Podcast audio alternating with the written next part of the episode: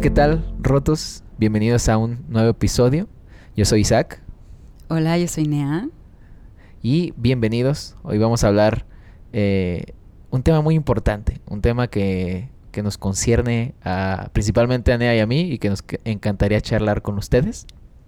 Y bueno, es algo que hemos estado conversando y es un episodio al cual titulamos Espiritualidad Responsable. ¿Cómo estás, Nea? ¿Todo bien? Todo, todo bien. ¿Tú cómo estás, Isaac? muy bien, muy bien. Estoy contento. Estamos aquí en un grabando en un dominguito de bajón. Eh, pero dijimos, vamos a... a darle el subidón. vamos a darle el subidón, vamos a grabar un rato, vamos a, divertirnos. Entonces, pues me da mucho gusto saludarte, Nea, sin afán de sonar súper diplomático. Ahorita estábamos cotorreando por teléfono antes. pero igual seguimos de manera remota. Esperamos después ya juntarnos y demás. Pero aquí estamos. Al final no fue después de tanto tiempo grabar el segundo episodio y qué bueno. Y qué bueno, porque fíjate, yo también quería comentarles a, a quienes nos escuchan que estamos grabando esto en un domingo. Y se me hace bien padre porque pues no es un día, jamás creo hemos grabado en domingo o no me acuerdo si antes. Jamás, jamás. Porque siempre en el domingo hay como que miles de cosas que hacer, uno está echando la flojera, pero como que este dominguito se antojaba como para echar el cotorreo, andar reflexionando, empezar bien la semana. Entonces pues bienvenidos nuevamente a todos. Me gusta, me gusta. Y, como bien decías, Isaac, que este tema de espiritualidad responsable, creo que al menos tanto tú como yo hemos sido muy reflexivos en cuanto a este tema de nuestra espiritualidad y cómo la vivimos y cómo a veces analizamos un poquito de más como todas las prácticas y costumbres que hemos em, ejecutado a lo largo de nuestra, de nuestra vida y cómo nuestras experiencias nos han formado, obviamente, a ser las personas que hoy somos. Y el día de hoy queremos hablar de este tema de la espiritualidad, obviamente de un lado un poco como punto y aparte de la religión, porque espiritualidad y religiosidad son cosas completamente diferentes, aunque obviamente en algún punto estas puedan converger. O sea, creo que es muy curioso porque tanto pueden como converger como diverger, así se dice, no estoy segura. Pero... Sí, sí, sí. Ajá. Sí, sí.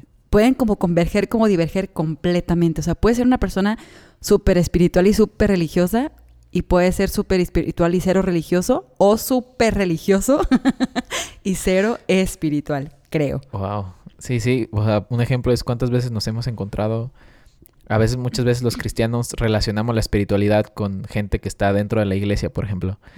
Y cuántas veces nos hemos encontrado gente que es sumamente espiritual y no está necesariamente relacionada, ¿no?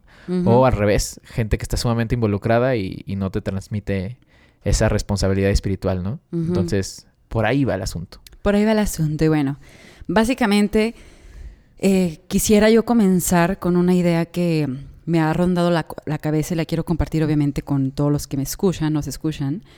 Es que hemos crecido con la idea de que necesitamos a alguien que para toda la vida nos guíe, nos oriente, nos apruebe y nos dé luz verde para tomar todas y cada una de nuestras decisiones. Primeramente, y por naturalidad y biología, son nuestros padres. Como que nuestro primer contacto con alguien que nos orienta, guía y protege en la vida son nuestros papás. Y según nuestra historia y nuestra forma de vivir, después podemos tratar de buscar esta aprobación o esta guianza en otros tutores, o en este caso, como hablabas, eh, Isaac, acerca del cristianismo, podemos buscar como esa guianza en pastores o líderes que nos ayuden a encontrar ese camino o esa aprobación de lo que sea que queramos decidir con nuestra vida. Y ahorita me estoy acordando y me acuerdo como que de momentos muy específicos en mi vida donde yo fui a buscar esa guianza o ese consejo a algún líder.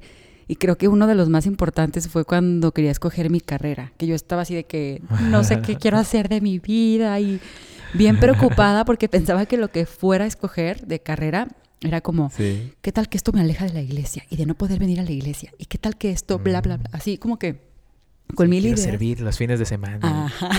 sí, totalmente. Era como un, no, pero no puedo ir a la escuela en sábado porque tengo el grupo de jóvenes, el ensayo, bla, bla, bla.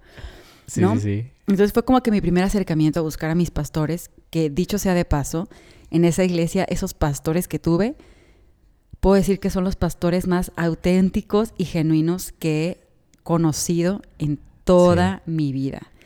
Cero. Chulada. Sí, sí, sí. Chulada, tú, chulada. los conoces, conozco ¿no? y la verdad que grandes sujetos. Sí, voy a decir los nombres. Francisco y Lidia Castro, o sea, de verdad, o sea, a diferencia de muchos pastores que buscan siempre el interés de por medio, el típico pastor de si, si mientras sirves eh, eres mi amigo, ellos no, ellos eran un amor y un interés genuino por mi vida primeramente y bueno, X nomás como paréntesis. Y bueno, no me malentiendan. Un saludo a ellos. Un saludo a ellos si nos están escuchando. bueno, no, Sí. no, no quiero que se malentienda lo que estoy diciendo. Con esto no quiero decir que está mal pedir consejo a alguien o pedir un punto de vista cuando necesitemos alguna opinión, sobre todo cuando se trata de una decisión trascendente, pero creo que esto no debe de ser el pilar de nuestras vidas. Y cuando se convierte en peligroso el estar pidiendo consejo o aprobación o qué quiere mi pastor o qué quieren mis papás o lo que sea, es que cuando se pasan líneas muy delgadas en las que si no ponemos límites, podemos, sin darnos cuenta, dejar de ser personas autónomas, capaces de decidir por sí mismas y de seguir o hacer caso incluso también a nuestra propia, propia intuición. A lo que me refiero es que muchas veces por estar buscando la aprobación o el consejo o el qué es lo mejor, eh, lo que queremos que otros nos digan, como que a veces sentimos cierta seguridad cuando, o llegamos a sentir seguridad cuando alguien nos dice, sí, por ahí vas bien, sí, eso es lo que tienes que hacer. O el típico de, sí, es Dios hablándote. Es como, Sí, sí, sí. De hecho, de hecho, un poco de los peligros del- de este tipo de liderazgo, de aconsejamiento o de espiritualidad responsable es que como es jerárquico, tú automáticamente o te deslindas de tu, de tu responsabilidad al, por ejemplo, al, tomar decisiones, porque dices, ah, bueno, pues o sea, mi, mi líder me dijo que hiciera esto o, o nunca me dijo que hiciera nada. Entonces es fácil como des- deslindarte, ¿sabes? Y me hace pensar en, en otra en otro ejemplo. De hecho, y espero no entrar como ya a la aplicación, pero hay una serie que me gusta un chorro que se llama Bojack Horseman. A lo mejor alguien de acá la ha visto. Y es básicamente, está en Netflix, búsquenla, Bojack Horseman. Y habla de... Dejamos un- el link en la descripción. Sí, el link en la descripción me parece. es, un, es un caballo antropomórfico, eh, ebrio, actor de Hollywood. Está bien rara, muy bizarra la serie. ¿Un caballo? Pero, un caballo, un Oh, caballo. Está raro, pero está muy chida. Entonces me gusta porque... No te perdón. tal cual, tal cual. Este, después hablamos de astrología, ¿no? O sea, con gusto. perdón, perdón. No. Y, y me encanta porque en un episodio, o sea, este man se mete en un montón de problemas. Mm. Y en un episodio, Todd, uno de los personajes secundarios, eh, le dice, ¿sabes qué? No se trata de los demás, no se trata de tus consejeros, de tus amigos, eres tú. Eres tú autónomo tomando decisiones, eres tú responsable de ti mismo. Por más que suene duro y demás, al final estás tú solo y tú eres responsable de ti y de tus decisiones. Entonces. Oh, no sé, Nean, si no has visto, te la recomiendo. Vas a llorar, pero qué joyita, ¿eh? Va, va, va, para verla, para verla.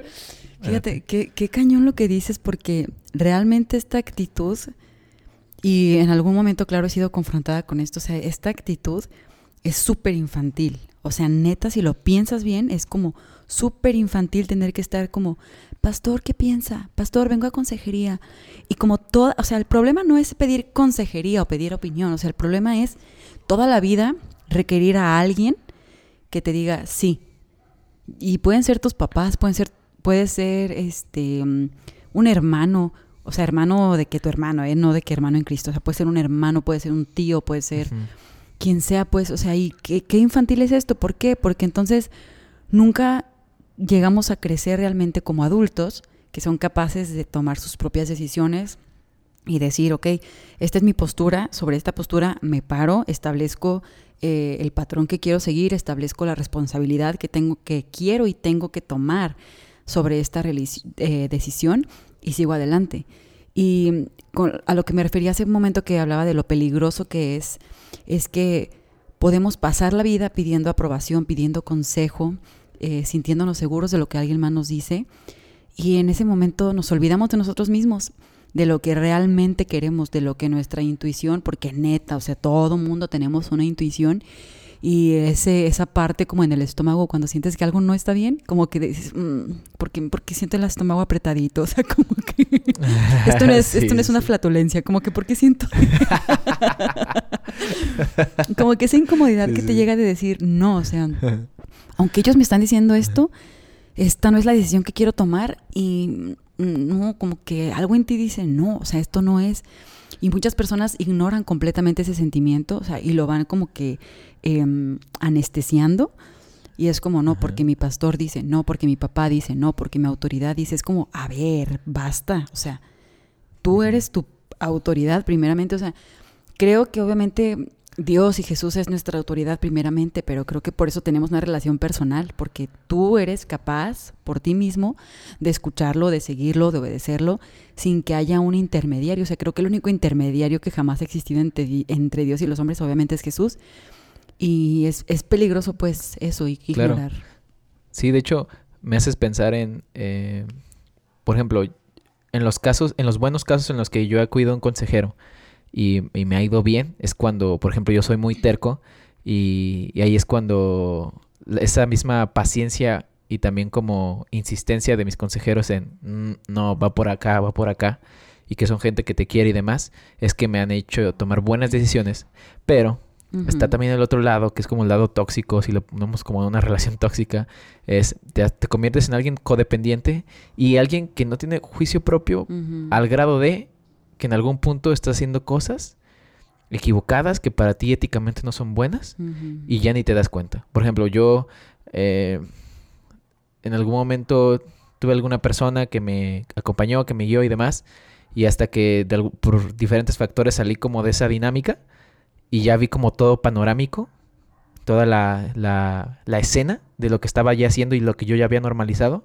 dije, qué está pasando, ¿Cómo, cómo es que llegué a este punto y cómo es que esto llegó a ser normal, cómo es que me negué a mí mismo, a mis convicciones, a mi, a mi propósito, si tú quieres verlo así, pero sobre todo a mis convicciones, como a mi moral, y cómo es que llegué a este punto. Ahí es cuando se convierte en algo sumamente peligroso y donde te haces codependiente y, y te niegas también. Entonces es como los dos lados. Y es importante siempre tener un equilibrio, como dice el buen Thanos. no, y, qué interesante lo que dices porque... Ay, wow, o sea, es que digo, este tema es súper extenso, no sé si de este episodio van a salir dos, pero es como... Pues sí, es, peligroso y es justo esta parte donde pierdes completa visibilidad de entonces qué es correcto y qué no es correcto y qué quiero. Y creo que lo más, más peligroso es cuando dices, chale, o sea, ya no sé ni quién soy. O sea, ya no sé ni quién soy porque dependo de fulanita persona para que me defina o de fulanita aprobación para decir, ah, sí, es, sí soy. O sea, sí me explico. Y eso es como que muy, muy peligroso. Y mm, alguno de los síntomas, si es que le podemos llamar síntomas, de que estamos cayendo como en esta, en esta dinámica que ya comienza como que a ahí ponernos un poquito rojo de, hey, eh, necesitas, necesitas poner atención a esto que estás haciendo. Puedo decir algunos síntomas, es como inseguridad en nosotros mismos como que dejamos de ser capaces de confiar 100% en lo que estamos queriendo hacer. Y, creo que un, muchas veces una de, de, las cosas que nos pueden guiar mucho, incluso son las emociones. O sea, sé que a veces vemos a las emociones como, no, no te dejes gobernar por las emociones, no sé qué. Pero realmente el cerebro es súper inteligente y creo que las emociones son como un sistema de supervivencia que tenemos, por así decirlo que cuando sientes miedo, cuando sientes enojo, cuando sientes como que mm, algo, es como que tu emoción te está queriendo decir como, hey, este, hazte caso a ti, ¿no? sí, y de hecho, si nos ponemos como muy ortodoxos, si lo quieres ver así, las emociones también vienen de parte de la creación de Dios. Y creo que por ahí leía un libro sobre espiritualidad responsable justamente y no me acuerdo cómo se llama, pero el autor es Dallas Willard. Y el man decía que lo bueno de las emociones, pues. Y eso se me, me impresionó porque generalmente decimos que no debemos de tender a ellas, lo cual creo que sí es un peligro, pero las emociones también pueden ser un, un, una herramienta que Dios puede utilizar si tú quieres por medio del Espíritu Santo, por medio de alguna persona, y las emociones pueden ser una advertencia y avisarte de algo. Y, y no debemos de satanizarlas tampoco. No, claro, o sea, es que, las emociones es la cosa más natural y noble y normal que existe eh, es lo que nos hace humanos, o sea, es lo único que nos diferencia de otros mamíferos, realmente, o sea, las emociones y la capacidad de razonar. Entonces, bueno, creo que uno de esos síntomas es justo la inseguridad en nosotros mismos Y eso consecuentemente trae como dependencia a otros seres humanos. Y poco a poco nos va como haciendo inútiles de poder decir, eh, ya soy un adulto, ya puedo yo decidir, ya conozco yo lo bueno y lo malo, eh, sé diferenciar de lo que me conviene y lo que no me conviene, entonces mm, responsablemente y voluntariamente decido hacer esto. Y depender de otros seres humanos es bien peligroso porque, o sea, nada más ponte el caso, voy a imaginar, voy a poner así un ejemplo como que bien raro, un chico o una chica que, no sé, se casan, pero siguen dependiendo, dependiendo de alguna forma de sus padres, es como no, no pueden dejar de ser niños porque siguen necesitando que sus papitos les digan cómo y qué hacer o cuándo. Entonces no, no pueden como que formar completamente su núcleo aparte porque necesitan de esas otras personas, ¿no? Sí, sí, eh, si pongo, si puedo poner un ejemplo así bien, bien básico, si lo podemos ver así.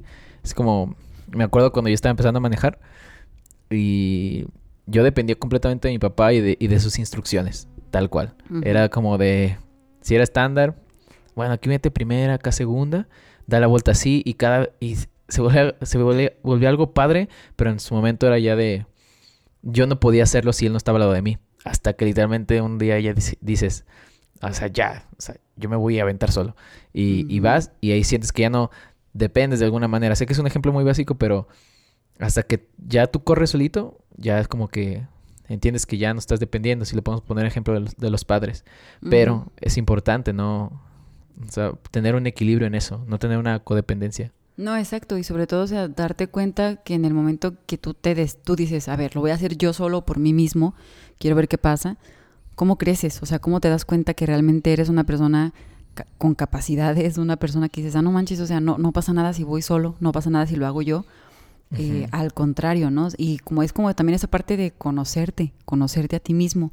Y es, es como que ese punto principal que yo quiero tocar en este episodio es como el, el conócete, o sea, conócete tú, no seas como la persona que los demás dicen que eres, o sea, tú quién dices que tú eres, tú quién estás seguro de ser, ¿sí me explico? O sea, tú quién quieres ser, que también creo que es muy importante y es una de las cosas que más llegamos a olvidar en en este ambiente de religiosidad y que justamente la espiritualidad es para eso.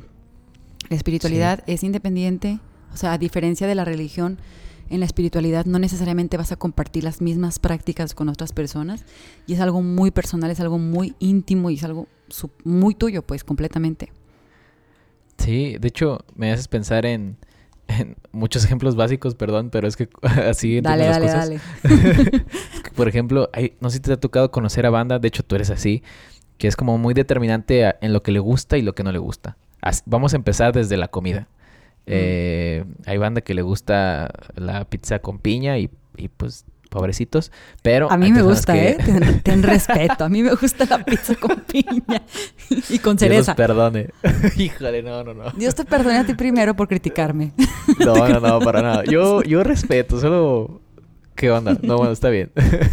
este, y bueno, qué chido que puedes decir, me gusta esto. Me gusta el café, me gusta el té, me gusta eh, pasar tiempo solo, me gusta platicar, pero después de un rato quiero estar en casa, me gusta leer. Y creo que de ahí, se empieza, conociéndote. Es, es hay, por ejemplo, tengo por ahí una familiar que le dices, ella le encanta, por ejemplo, Harry Potter, y tú dices, no, a mí no me gusta tanto. Y ella dice, no, pues a mí tampoco. Entonces, como que eh, se van como por la vertiente y, como por lo que dice la gente. Exactamente. Entonces, como que por esas cositas, ¿qué te gusta, qué no te gusta? Es una muy buena manera de empezar a, conocerte, pues.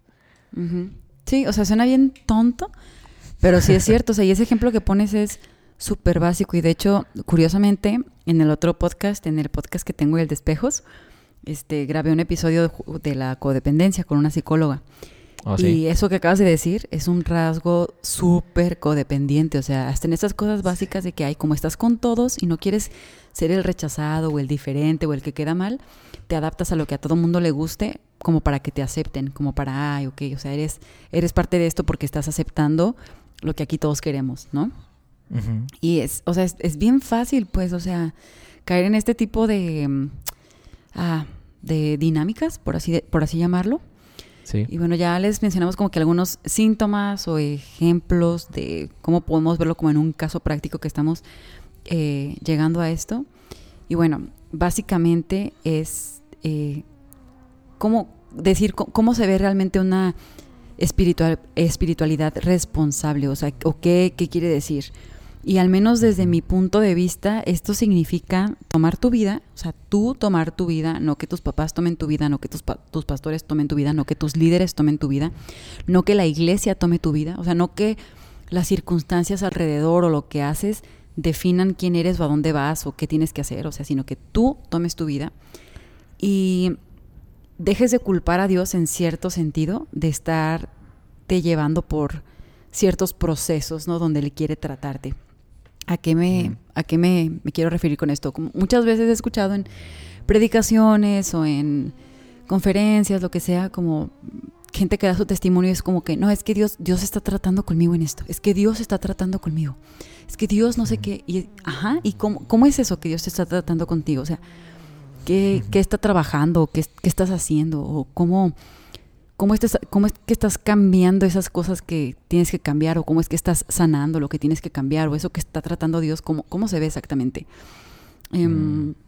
Es como, esa es la parte para mí de la espiritualidad responsable, como a ver, vernos como seres conscientes, ¿sí me explico? Porque muchas veces nuestra conciencia la callamos, la silenciamos, la dormimos completamente por pensar en lo que otros quieran para nosotros. Y sí. Adelante, Isaac. Sí, sí, perdón. sí, sí. no, no, no, no. Pues que me haces pensar en muchas cosas y dentro de ellas es como... Esto como que dices de Dios está trabajando conmigo, es algo como que yo... Una frase que de repente sentía, pero la verdad la mayoría del tiempo era... Es como un lenguaje religioso o un lenguaje de escape, pues, como de no sé qué está pasando conmigo, pero Dios sabe y, Dios este lo irá trabajando o, lo irá puliendo. No sé ni cómo, pero ahí Dios lo va a trabajar. No sé ni cómo, ajá, pero ¿cómo, ¿cómo eres consciente de eso? ¿Cómo sabes que Dios está trabajando? O sea, literalmente es de sentarte y decir, ok, ¿por qué te sientes así? Tal cual, por ejemplo, a mí me pasó hace poco que me sentía como con una ansiedad muy fuerte, que no sabía dónde venía y que la única manera de tranquilizarme era durmiendo a ese grado. Y yo, o sea, dije, a ver, ¿qué está pasando? Entonces me puse como a, investigar, o sea, a investigar literalmente, a hacer como de ver cómo están tus hábitos. ¿Estás durmiendo bien? ¿Estás este, leyendo? ¿No? Cosas así. ¿Estás llevándolo de este lado y demás? Entonces como que ya siendo muy crítico conmigo mismo dije, ok, viene de acá. Y mm. entonces eso es ser, eh, es ser muy intrapersonal. Es, es, es, es, este, examinar hacia adentro de tu persona. Eh, y eso también, pues eso es espiritual, vaya. Eso es una manera de llevarlo y es sano, pero digo, no está mal que digamos que Dios está trabajando nuestras vidas, claro que sí, creo que en la de todos y todo el tiempo, pero toma ese proceso, sé consciente, toma las circunstancias y, y, y sé práctico, sobre todo sé práctico. Me molesta a veces mucho que en la iglesia o en, las, en los aconsejamientos no somos prácticos, es como decir, sí, Dios te va a ayudar, Dios es bueno, esto está bien, ok, pero ¿cómo le hago? Dime qué hacer, dime ah, un primer paso, ¿no? O sea, sé práctico, toma, ve mi vida y cómo puedo iniciar. Entonces, es una manera de ser muy consciente de, y de tomar tu vida, como dices. Es que está, está, es muy interesante y está muy cañón porque justo como lo dices, o sea, pues ¿qué hago, no? ¿Cómo doy el primer paso? Y creo que a muchos lo que nos enseñaron es como, ora y lee la Biblia, ora y lee la Biblia, ora y lee la Biblia. Y es como, a ver, o sea, es, se convierte en algo súper mecánico en algún punto de la vida el orar y leer la Biblia. Bueno, al menos para mí, en algún punto se ha convertido como en un, pues voy a hacer mi devocional. Y casi, casi nomás como oración de Dios, te doy gracias por este día, mi familia, bla, bla, bla, como oras lo de siempre, agradeces lo de siempre, pides por lo que sea que te esté incomodando y a la hora de leer es como que, a ver, hoy en el plan de hoy me toca leer estos tres capítulos, ok, y mecánicamente los lees, cierras, ah, deja sigo en Instagram, deja sigo en Facebook, deja sigo en lo que sea. Y el problema en realidad sigue estando ahí, o sea, no te hiciste consciente de eso que necesitabas hacerte consciente. Y es como... Adelante, ajá. Sí, por ejemplo, y quizá esto, esto que voy a decir da pie como a otro punto de, de una manera de ser espiritual, pero ser consciente de, de, ti mismo y tomar tu vida es ver cómo a ti te ayuda ser como estar más cerca de Dios o ser más espiritual. Me explico. Mm, el devocional o el tiempo con Dios, de entrada, no es como sus pues, bíblicos, si lo queremos ver así, ¿no? o sea, la, palabra, la palabra devocional no viene en la Biblia, por ejemplo. Exacto. Eh, pero, pues sí se viene de manera implícita y de manera clara que debemos de tener un tiempo con Dios, una comunión y demás. Ok, tomemos eso. Pero jamás se dice, tienes que llevar un cuaderno, tienes que leer tres capítulos, tienes que llevar un plan de, lectura. Creo que eso viene más de una decisión propia. Y a lo que me refiero es, hay que ser creativos con nuestra relación con Dios y hay que ser creativos con nuestra espiritualidad. Hay días en los que vamos a leer tres capítulos y vamos a orar 20 minutos, media hora, cinco minutos. Y va a haber días donde va a ser sumamente espiritual leer un libro nada más. O va a haber días donde va a ser muy espiritual ir y tomarte un café con un amigo y escucharlo. O que te escuchen. Un día va a ser sumamente espiritual ponerte a cantar en el baño como loco y, y pasártela bien. un día va a ser sumamente espiritual este, eh, platicar, escuchar una predicación, grabar algo, hacer música, este, una charla con alguien en el trabajo, ayudar a alguien. O sea, hay, la, espiritualidad, lo que quiero decir, es como es muy versátil, es muy abierta y no la podemos encasillar a es leer y orar. Vamos, ahora, por ejemplo, yo en lo personal, una manera en la que me gusta ser espiritual o en la que me siento mucho más cerca de Dios es sí a través de la lectura, eso para mí es ineludible, y la oración también. Eh, una manera muy específica de orar por alguien, pero muchas veces me gusta cambiarle, pues hay días que de verdad voy con alguien, tengo una charla y digo, qué joya. O sea, me siento sumamente bien y siento, me, no sé si te pasa nada que es como me siento más cerca de Dios a raíz de que hablé con esta persona, pues. Entonces, eh, servicio social, altruismo, hay muchas maneras de, de, ser espiritual y eso es tomar, ser consciente y cómo te sientes más cerca de Dios y, y, que no sea tan monótono en tu vida. No tiene que ser aburrido, vaya. Sí, no, para nada. O sea, y, yo, por ejemplo, puedo decir que una de las cosas que yo más recomiendo es la terapia. O sea, muchísimo, muchísimos años y por muchísimo tiempo, todo el tema de la psicología en la iglesia estuvo como que súper vetado y mal visto y vas a loquero y ahora estás mal y que Dios, te puede sanar y Dios no sé qué. Y es, a ver, espérame, ¿me puede sanar y cómo? O sea, realmente en la iglesia, la neta, no se nos dan estas herramientas de sanación o de sanidad con, de la forma correcta.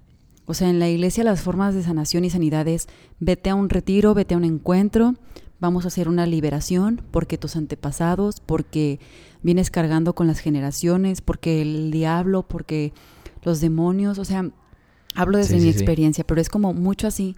Al final es, otros tienen la culpa. Lo que otros hicieron en otras vidas te está afectando a ti. Lo que pasó en, anteriormente eh, te está afectando. Es como tienes que romper con esas cadenas y es, no. O sea, neta lo que tienes que hacer es, a ver, este es mi presente. ¿Qué hay en mi presente? ¿Qué hay en mi historia de la que yo soy consciente, la que yo conozco? ¿Ok? Mi historia es esta mis decisiones han sido estas, mis papás fueron estos, y es responsabilizarte de eso. Y mm, la verdad, yo sí recomiendo ampliamente la terapia.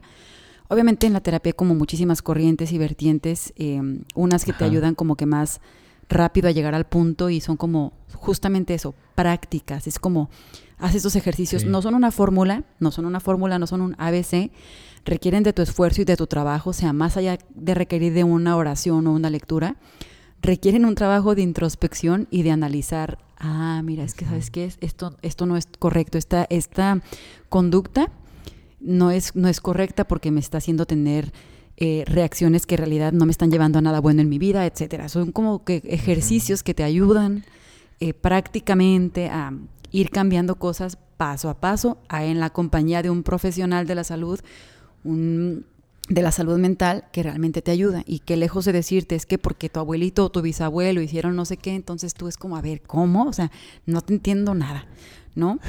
o sea, esa es una de las cosas que yo diría como principalmente, ¿no? Em, claro. Y para mí estos procesos, digamos, como de la psicología o terapéuticos, porque por algo se llaman terapéuticos, terapias, es una rehabilitación, yo lo puedo decir así, es una rehabilitación en tu forma de pensar, y no dice la Biblia como renuévense en el espíritu de, vuestra mente, etcétera. O sea, es como, es una rehabilitación de tu forma de pensar, pero estás siendo muy consciente y muy intencional en hacerlo. Estás, estás queriendo dar pasos, em, sabiendo cómo tienes que dar esos pasos. Y en la terapia en algún momento te dan de alta y es como, ¿sabes qué? Este proceso ya lo terminaste, puedes seguir con tu vida.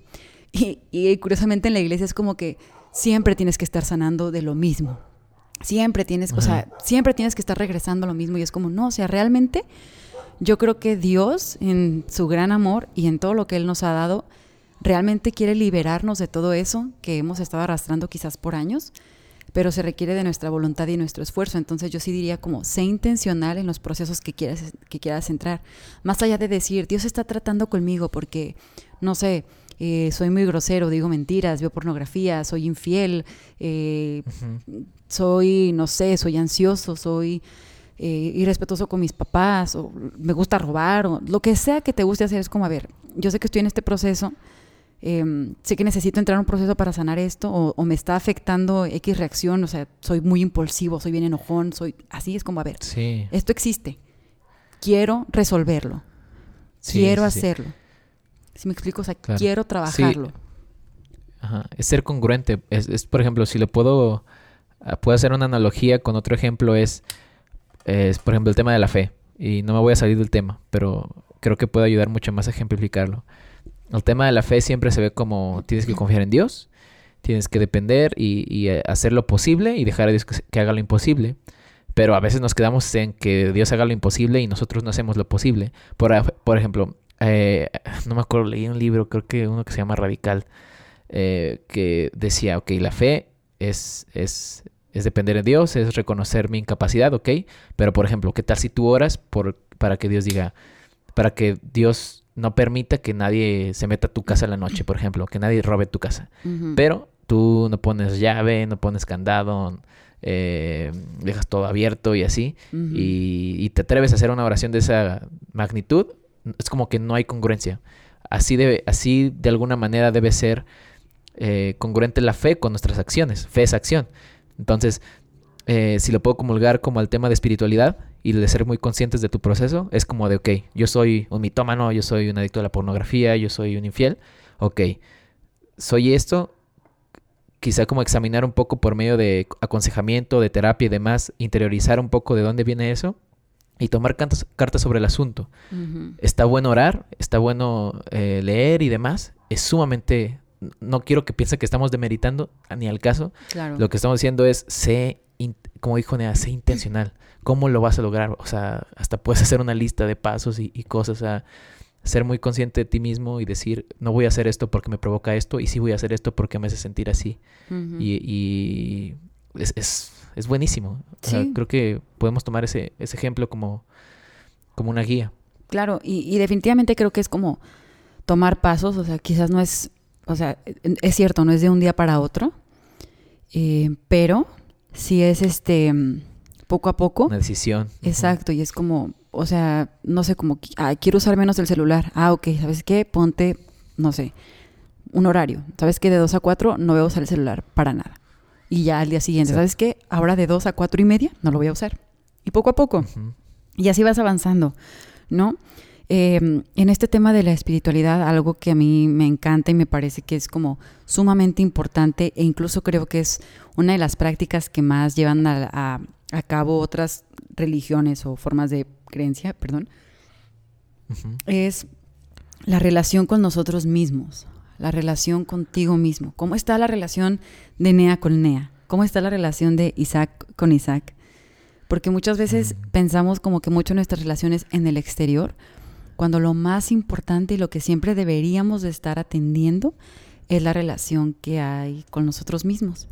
Y algo que he descubierto en, estos años de vida o de, de, caminar o de ser más consciente o de estar con Dios, lo que sea, es que relacionarte contigo mismo realmente es relacionarte con Dios, porque a fin de cuentas ah. tú fuiste creado por, es, por Él, o sea, fuiste creado por Él, eres hecho a su imagen, eres hecho a su semejanza, y creo que mientras más te conoces a ti, también más lo conoces a Él, porque mm, en este proceso de conocerte a ti encuentras todas las cosas hermosas y todas las cosas bellísimas que Dios puso dentro de ti y también te encuentras con todas esas cosas que hay que ir limpiando y tal vez quitando, pero te das cuenta de todo el poder que existe para que Dios nos quiera transformar a, la persona que Él originalmente diseñó que, fuéramos.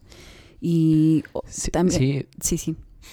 De hecho, me hiciste recordar a, acá en Guadalajara hace unos años organizaban ahí en IBG Alcalde, una iglesia de acá de Guadalajara, un evento que se llamaba Liderazgo Generacional. Y, e invitaron a, a un psicólogo que se llama Adrián Intrieri. Y tiene de hecho unas, tiene un libro que leí hace poco que se llama Mentiras Peligrosas o Mentiras, algo así, no me acuerdo bien, pero le hacen una pregunta sobre cómo eh, mantener un equilibrio en todas las áreas de tu vida. Eh, cómo hacer que tu ministerio funcione, tu matrimonio, tu relación, tu individualidad, tu espiritualidad y demás. Entonces él decía que muchas veces nosotros vemos mm, nuestro bienestar o nuestra espiritualidad como si fueran cajones que no se tocan uno al otro.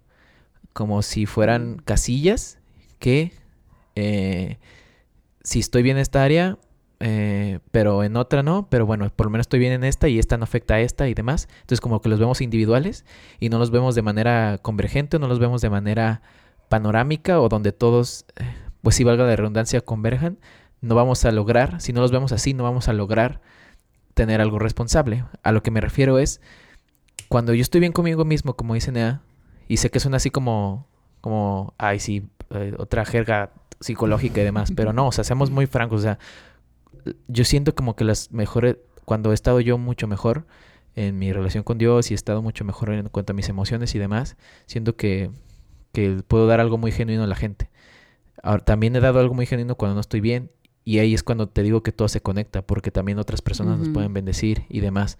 Entonces, eh, no quiere decir simplemente que solo cuando estoy bien puedo ayudar o demás, no quiero decir eso, sino que eh, todo de alguna manera se conecta y que eh, es bueno procurarnos, pues es bueno no desentenderte de ti mismo, pues, porque al final del, del, día eso puede llegar a ser peligroso. Yo veo que pasa mucho con los padres de familia, eh, como que tener una presión constante en que debo llevar un sustento a la casa, o al menos en el modelo de familia eh, que se tenía antes, pues. Sí. Eh, debo llevar algo a mi casa y demás, y yo no me voy a comprar cosas porque todo es para mi hijo, todo es para mi hija, todo es para mi esposa, o viceversa. Y llegas a un punto donde ya no sabes ni qué te gusta y te vuelves a, a desentender de ti, y eso es sumamente peligroso. Y creo que debe haber una conciencia de que todo, todas nuestras áreas de nuestra vida afectan a otras, no puedes separarlas. Eh, debe ser como una, una congruencia, vaya. Sí, completamente, completamente. Y, esto me trae al, al, último punto que quería, que quería tocar como parte de este episodio. Es, digo, lo hemos leído muchísimas veces, ¿no? Como em, que amarás al Señor tu Dios con todo tu corazón, con toda tu mente, Em, pero no es, esa, no es esa la parte del versículo que quiero tocar. La parte que quiero tocar es la última. Y a tu prójimo como a ti mismo. Y lo voy a resumir así como amarás a tu prójimo como a ti mismo. Y la neta es que en la, iglesia siempre se nos enseña como que a poner a otros antes que a nosotros. Sobre ti. Ajá, ajá sobre ti. ese es el problema. Como todo es antes que tú. Todo es antes que tú porque amar es un sacrificio, porque el amor es incondicional, porque bla, bla, bla. El amor es sufrido. Exacto. Y, y entonces todos son antes que tú.